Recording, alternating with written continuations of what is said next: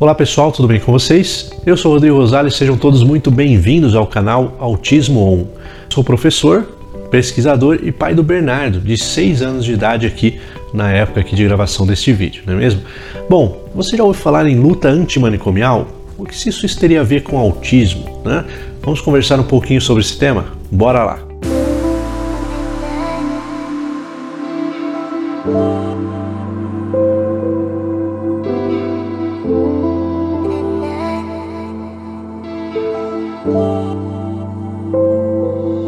Pessoal, no dia 18 de maio é considerado o Dia Nacional da Luta Antimanicomial. Inclusive, acontecem diversos eventos relacionados a esse, a esse dia, né? esse dia dessa luta antimanicomial. Vou até deixar aqui no, no descritivo alguns eventos para vocês, por exemplo, aqui de próximo, né, da, de Araras, da, da Uniararas, da FH Uniararas, que ela tem também este evento que informa bastante, tem palestras com psicólogos e tudo mais para esclarecer sobre esse movimento e a importância desse dia, certo? Manicômios, o que seria isso, né? Nós estamos acostumados em filmes de terror, na verdade, ver aqueles hospitais com pessoas com problemas mentais ali, né? Acontece sempre vira aí uma cena de filme de terror. Pois é, pessoal, mas isso é realidade, quer dizer, foi realidade no passado. Hoje esse modelo já não é mais utilizado, embora ainda tenha alguns é, algumas denúncias, né? alguns hospitais ou clínicas psiquiátricas que às vezes é, mantém um certo modelo próximo do manicomial, né? Então, por isso dessa luta constante no bom tratamento, um tratamento mais humanizado, né, para as pessoas.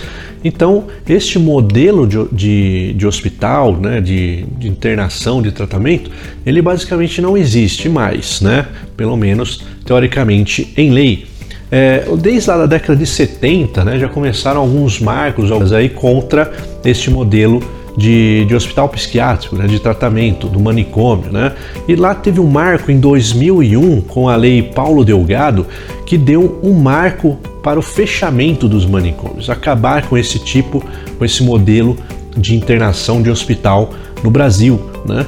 Então foi um marco, começou então o desmonte desse tipo de, de estabelecimento, de instituição de, de saúde, né? Estão acabando com os manicômios e colocando é, novas políticas de saúde, de tratamento para as pessoas que necessitam, que têm alguma necessidade, algum transtorno mental, né? algum, algum problema ali que precisam deste apoio de saúde, né? É, totalmente extinto o modelo, ainda a luta persiste. Né? Existem no país hospitais psiquiátricos e clínicas psiquiátricas, são importantes, né? É, mas não são mais naquele modelo manicomial, você não chama mais de manicômio, né? A pessoa não fica lá internada e jogada ali, passando por diversos tratamentos né, e experimentos praticamente, né? Bom, pessoal, os manicômios eles surgiram é, em uma época tinham ali pessoas, os andarilhos, né? Ficavam andando perdidos, né, pelas ruas e tinham problemas mentais ali, então, então criaram essas instituições, esses hospitais psiquiátricos para internar essas pessoas, né, para buscando ali um tratamento, né? É, só que a coisa começou a crescer, né, a sair ali do controle. O Brasil teve, por exemplo, duas grandes instituições. Vou deixar o link é, com os artigos aqui na descrição do vídeo. A, a instituição Hospital de Santana, em Santa Catarina, e o mais famoso, né, que é o de Barbacena, em Minas Gerais, maior manicômio do, do Brasil, acho que um dos maiores do mundo aí, né? Então, é, essas instituições começaram ali a crescer a quantidade de pacientes, né? Qualquer um era internado e esquecido ali dentro, né? Por exemplo, aí tinha um caso ali de parentes que de repente internavam a pessoa da família, né? É, então diversas é, situações acabaram sendo aglomeradas ali dentro desses hospitais. Né? Então, esta unidade de Barbacena, por exemplo, né, tem relatos de quase de mais de 60 mil mortos lá dentro no decorrer né, da operação desse manicômio. Então, imagine ali, era uma, um espaço é, gigante, né, que ficavam aglomeradas as pessoas ali, os pacientes, né, eles sofriam diversos tipos de tortura que vocês puderem imaginar, né, que vocês certamente presenciaram aí em filmes de terror, por exemplo, né? Então, o manicômio ele tinha isso, né? De é, vários processos experimentais de tratamento na, nos pacientes, né?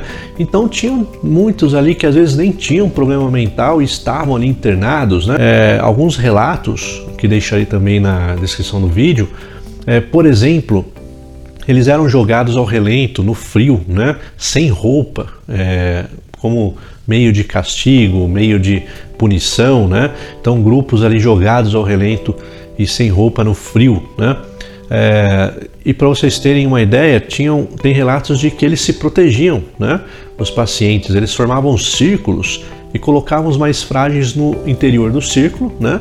Para se aquecerem e eles iam trocando a posição ali. Então, para vocês verem que tinha uma organização é, entre os pacientes, né? Em prol da sobrevivência. É, e ali tinha de tudo, pessoal: estupro das, das mulheres, né?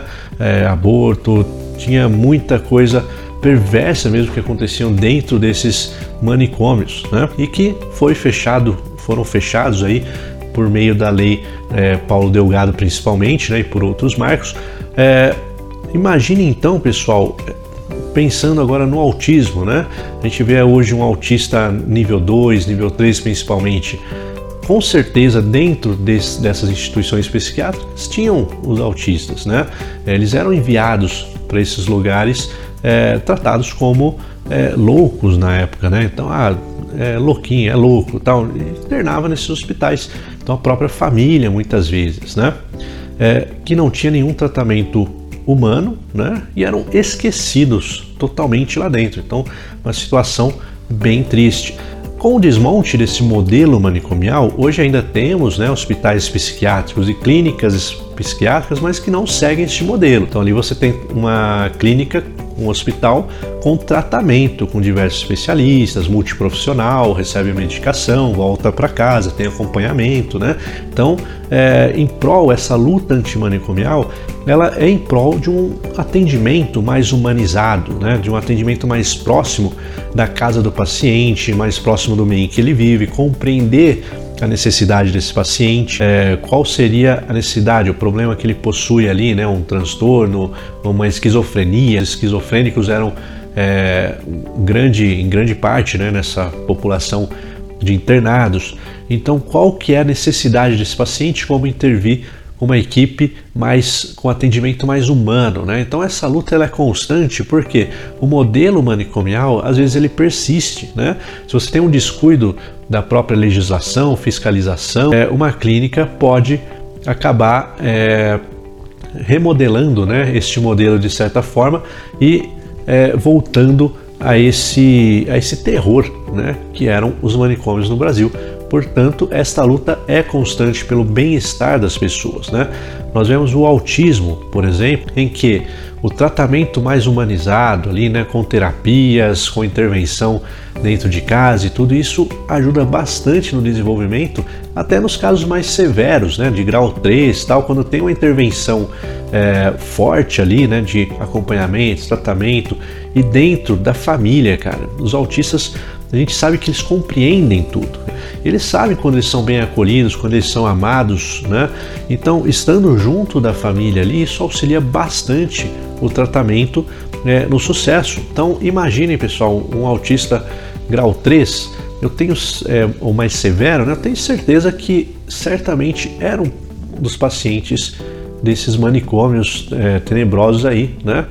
É, então a gente que, principalmente que vive, né? Temos parentes, filhos no autismo, a gente fica mais impactado ainda quando a gente lê essas histórias, né? Fica imaginando ali. Então é bem triste. É claro que nós sabemos que hoje, né, no atendimento, principalmente atendimento público, é, carece da necessidade de muito investimento, de muita atenção nesse tema. Né?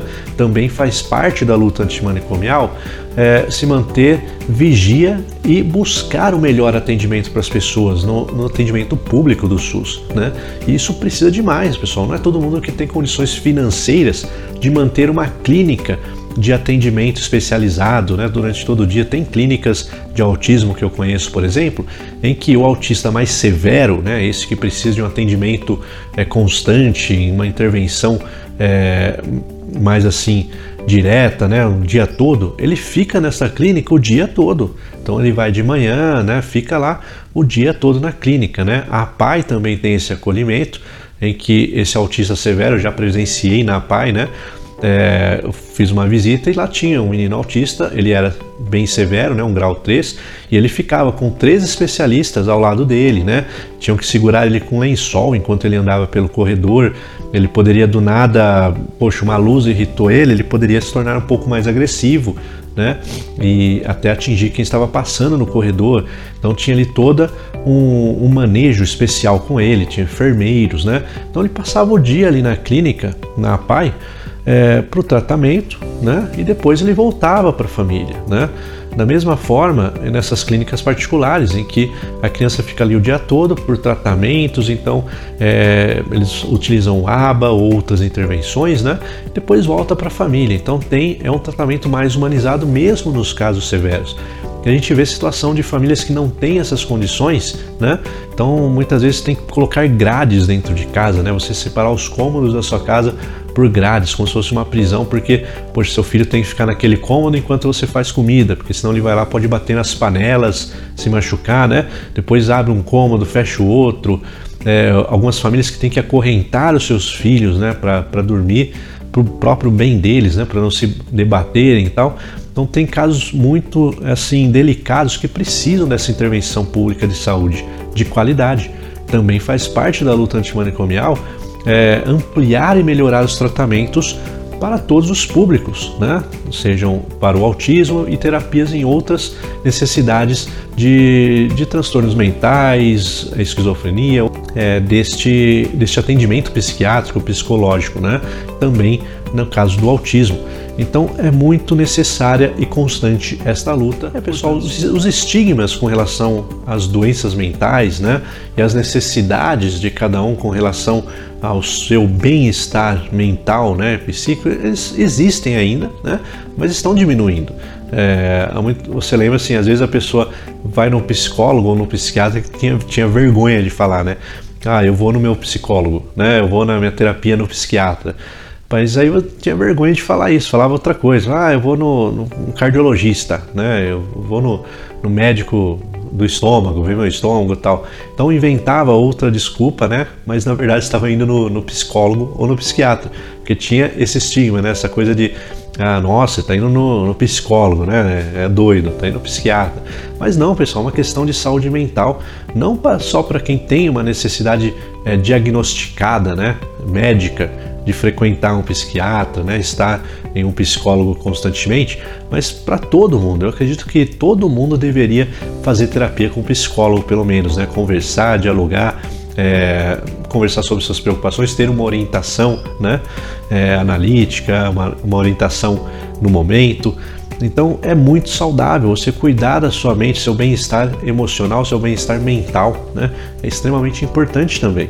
Então essa esse estigma, essa coisa, esse preconceito está caindo bastante, né? Hoje é comum conversar numa roda de amigos e vários vão no psicólogo, né? Fazem terapia, que é extremamente importante e saudável, né? E para as pessoas que têm um diagnóstico, como o autismo, né? E outros diagnósticos, mais importante ainda, estarem em processo de avaliação constante com esses profissionais de repente aumentar as terapias, reduzir, coloca medicação ou não, né? E, e faça terapia, visite seu psicólogo, é, tenha uma boa saúde mental, né? Isso te ajuda também a enfrentar até essas necessidades que você tem de repente de é, cuidar do seu filho com autismo, tal. Isso te ajuda a desenvolver, né, a fortalecer essa sua parte mental para suportar, né, para todo esse dia a dia, toda essa, essa pressão, essa necessidade que o seu filho vai ter com você também e para segurar as pontas, na é verdade? Então, façam terapia. Visitem os links sobre luta antimanicomial que deixarei aqui na descrição do vídeo. Se interage sobre sobre o assunto e modelo manicomial nunca mais. É isso aí, pessoal. Até mais. Tchau, tchau.